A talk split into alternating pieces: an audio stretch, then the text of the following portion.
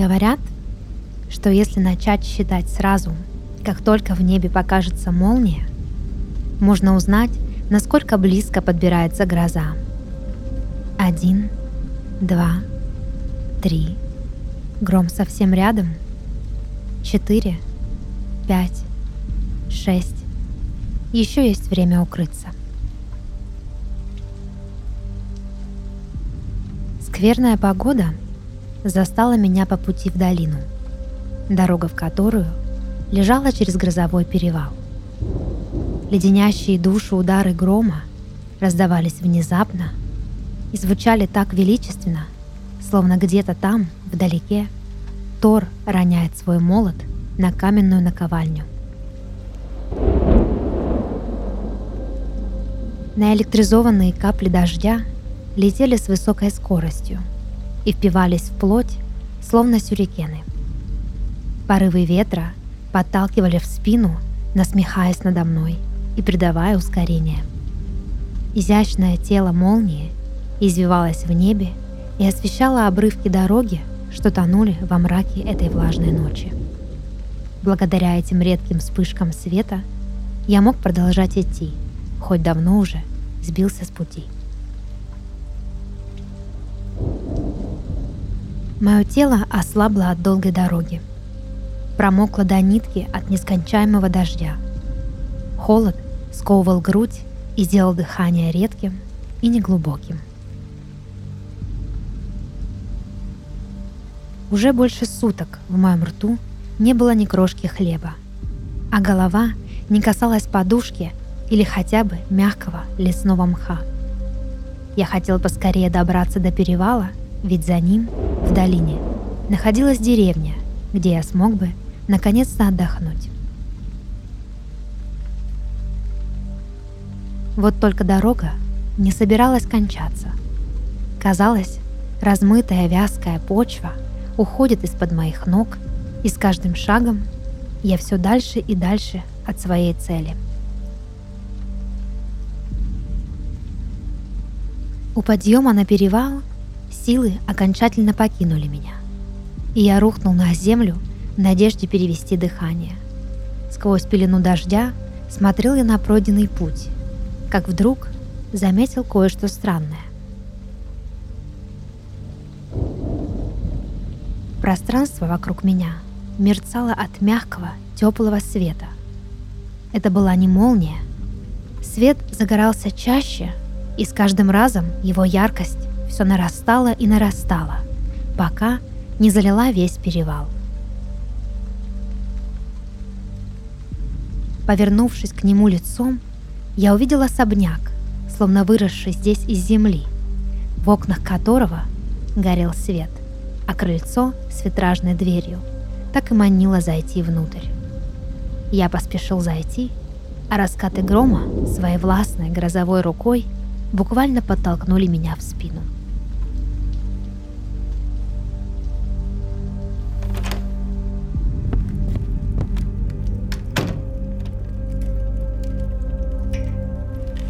Внутри было светло, тепло и уютно. С порога на меня смотрела просторная гостиная с камином, в котором мягко потрескивали бревна. В центре стояли бархатные диваны, на спинку которых кто-то заботливо накинул шерстяной плед. На старом ковре, что местами сточила моль, располагался деревянный стол и ваза с цветами, источающими едва уловимый аромат.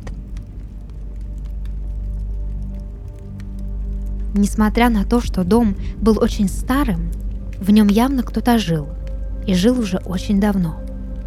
Местами стены его были покрыты трещинами, а в углах засыхала паутина.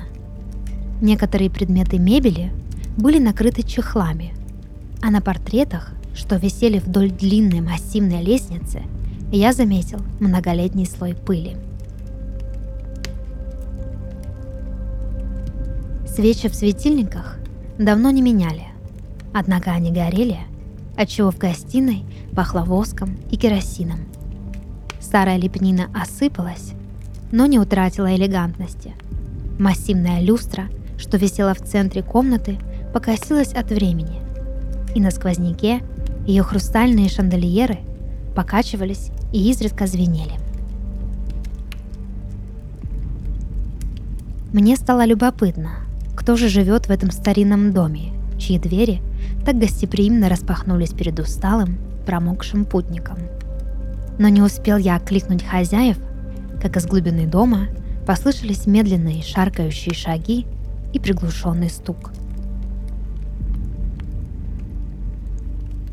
Спустя пару минут в гостиной появилась пожилая женщина.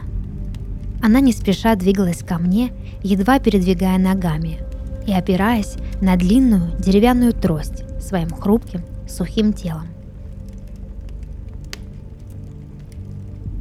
В центре комнаты она остановилась и тонкой жилистой рукой указала мне на кресло возле камина. Приветливой улыбкой хозяйка пригласила меня сесть у источника тепла и уюта. Я смущенно разулся, сбросил с плеч промокший плащ и последовал за ее рукой. Проводив меня взглядом, старуха устроилась в кресле напротив меня.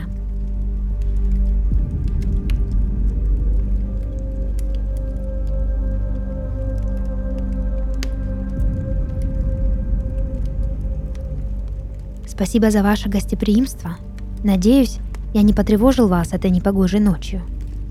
Я смущенно взглянул на хозяйку и успел рассмотреть ее получше.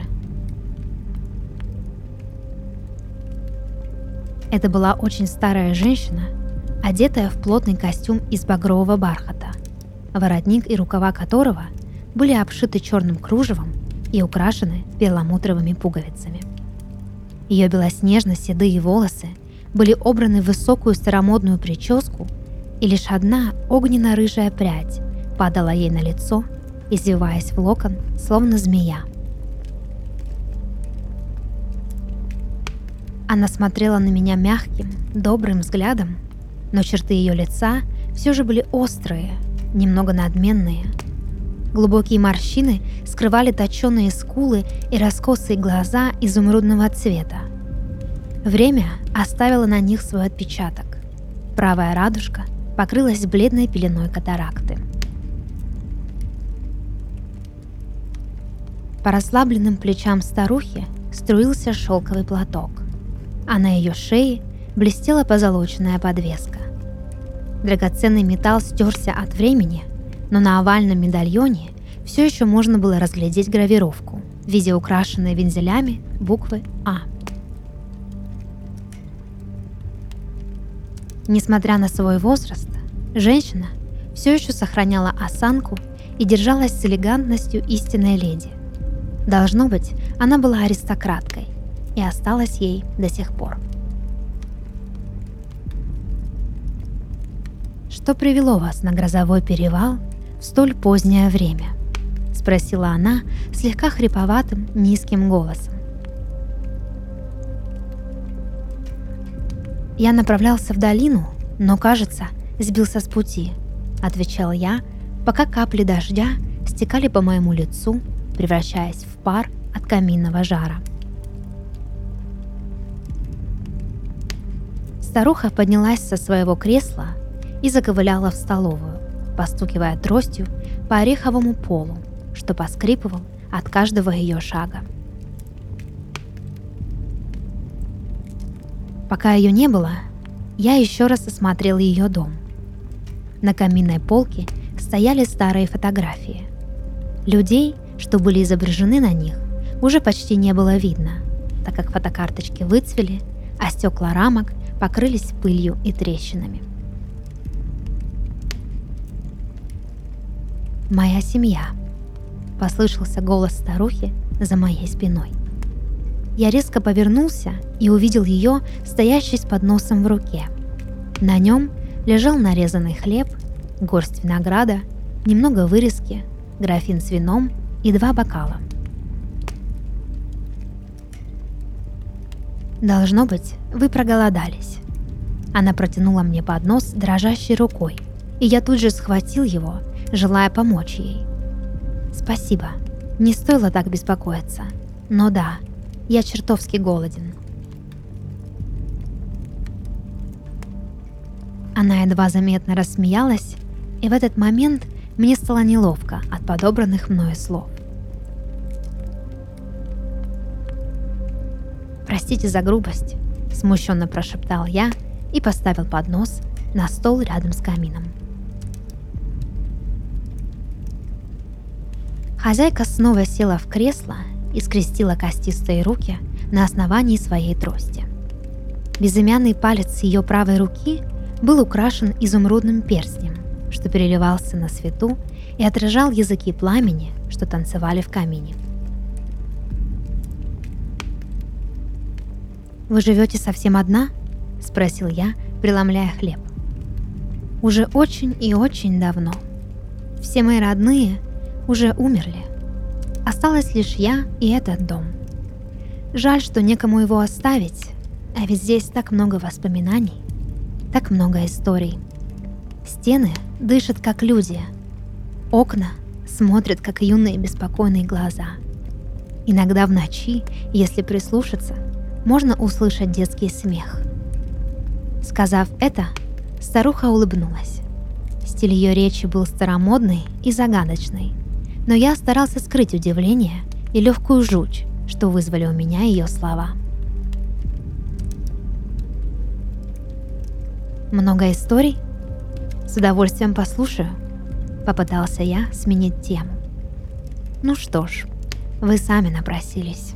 С улыбкой сказала она, забила небольшую курительную трубку табаком, подожгла и, вдыхая дурманящий дым, начала рассказ.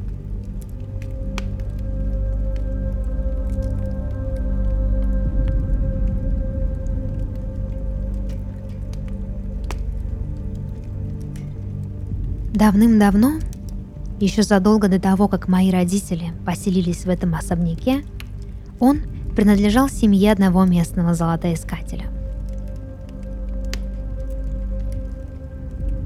Он был богат и, по слухам, очень жесток. Его жена родила ему пятерых детей, одного мальчика и четверых девочек. Мальчик скончался спустя несколько недель после рождения. И эта трагедия – словно отметила их семью черной меткой. Жена золотоискателя не вынесла горя и вскоре отдала Богу душу сама, оставив безутешного отца и четверых дочерей одних в этом доме. На долю девочек выпало многое. Им пришлось самим вести хозяйство и терпеть жестокий нрав отца – но более всех досталось старшей – Аллегре. До самого своего совершеннолетия Аллегра терпела словесную грубость и побои от строптивого отца, пока в один из дней не сошла с ума. Однажды вечером золотоискатель снова сошел с катушек и решил посадить младших дочерей на цепь в старом подвале. Когда Аллегра пыталась помешать ему и спасти сестер, золотоискатель сильно избил ее. И оставив умирать, истекая кровью прямо здесь, в гостиной, отправился спать. Придя в себя, бедняжка Аллегра решила положить конец тирании отца. Вооружившись кухонным ножом, Пробралась она в его спальню и перерезала спавшему глотку. Да так глубоко, что его голова едва не слетела с плеч. Яркая, густая жидкость брызнула на мягкую постель и на тело Аллегры. Ее руки, шея и лицо оказались залиты кровью мучителя отца. И в этот момент что-то в Аллегре дрогнуло – Ощутив на себе обжигающее тепло крови, она впала в выступление и решила, что такого наказания ему недостаточно. Запрыгнув на кровать, Аллегра впилась зубами в распоротую глотку покойного и стала жадно пить его кровь до тех пор, пока ее не осталось ни капли. Насытившись, словно вампир, Аллегра без памяти упала на окровавленную постель и проспала не меньше трех дней. разбудили Аллегру раскаты грома, что сотрясали стены особняка, проливной дождь, что нещадно лупил в окна, и запах гнили, что источало иссушенное тело ее отца. Однако сама Аллегра чувствовала себя лучше, чем когда-либо. Ее щеки залил румянец. Кожа была нежной и увлажненной, а волосы струились, как после купаний. Девушка ощутила прилив сил и хорошего настроения. Безразлично посмотрев на тело покойного, она покинула спальню и отправилась на спасение сестер. Прошло много лет с тех пор, как Аллегра сама стала хозяйкой особняка и известной на весь грозовой перевал золотоискательницей. Люди вокруг уважали ее, но боялись. Загадочное исчезновение ее отца волновало соседей, но никто не осмелился спросить ее о случившемся. Сестры Аллегры взрослели и становились все краше с каждым годом – Вскоре к их дому стали захаживать симпатичные юноши и состоятельные джентльмены, желающие предложить свою руку и сердце как самой Аллегре, так и ее подопечным. Аллегра всех отвергала, а сестер не пускала ни общаться с гостями, ни даже в город. Из года в год наблюдала она, как распускается красота ее младших сестер и как увядает ее собственное. Будучи пленницами огромного особняка, сестры Аллегры были вынуждены прислуживать своей покровительнице и терпеть теперь уже и ее буйный нрав. Сестер своих Аллегра не истязала, как когда-то ее отец, однако держала в строгости. В один из дней четко налаженный быт Аллегры дал трещину. Одна из сестер пришла к ней в спальню, чтобы сообщить, что больше не намерена оставаться с ней под одной крышей, так как хочет выйти замуж и уже давно тайно встречается с молодым местным банкиром. Слова сестры о том, что они собираются покинуть грозовой перевал и больше сюда не возвращаться, взбесили Аллегру не по-человечески. Пытаясь усмирить сбунтовавшуюся младшую сестру, Аллегра замахнулась и рукой, держащей гребень, со всей силы ударила ее по лицу. На мгновение в комнате воцарилась гробовая тишина. Младшая сестра не ожидала от Аллегры такой подлости, но стоит отметить, что и сама Аллегра опешила от своей жестокости. Но стоило горячей струйки крови появиться на лице сидевшей на полу сестры, как Аллегра пришла в себя. Она опустилась на колени перед испуганной девушкой, заглянула в ее заплаканные глаза, нежным движением стерла со щеки растекающуюся кровь, а после медленно облизнула палец. Тело Аллегры пронзило уже знакомое ей ощущение удовлетворения. Ее сердце забилось, на лбу выступил пот. Все ее жилки задрожали от жажды. Не выпуская сестру из рук, Аллегра впилась ей в шею и долго, жадно, яростно пила кровь своей жертвы до тех пор, пока та не перестала вырываться и не спустила последний вздох. Взглянув на иссушенное тело сестры, Аллегра испытала дежавю. Когда-то давно на нее также смотрело обеззараженное ужасом лицо ее отца. Сама же Аллегра вновь чувствовала себя бодрой, свежей и молодой. Ее красота снова расцвела, как цветок по утру, а из сердца испарилась тревога и ярость. Стоит ли говорить, что поняв, в чем кроется секрет красоты и молодости, Аллегра принесла им в жертву и других своих сестер. Вскоре в грозовом перевале прознали про зловещие пристрастия Аллегры, и весь город ополчился против нее. Ночью группа линчевателей ворвалась в особняк, связала его хозяйку и выволокла на улицу. Аллегру сожгли прилюдно, осыпая проклятиями. Никто не решался поселиться в особняке, да и подходить к нему близко тоже боялись. Детям запретили приближаться к перевалу, а спустя еще пару десятков лет в доме появились новые хозяева.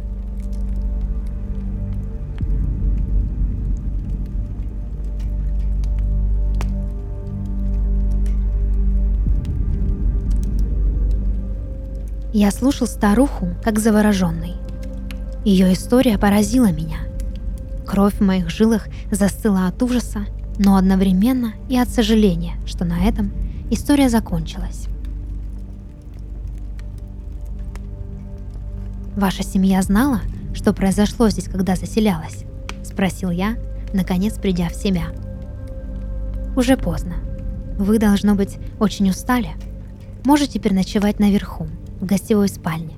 А утром я расскажу вам еще одну историю.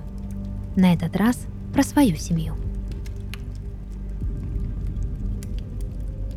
Хозяйка поднялась с кресла, указала мне путь наверх и заковыляла прочь, постукивая тростью по ореховому полу.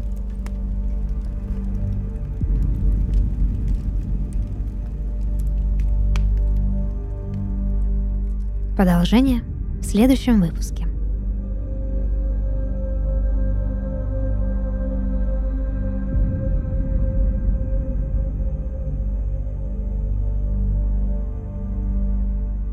Это подкаст «Сны» и его ведущая Дарья Харченко. Сегодня я читала рассказ, написанный на основе сна нашего слушателя Олега Каршина из города Севастополь.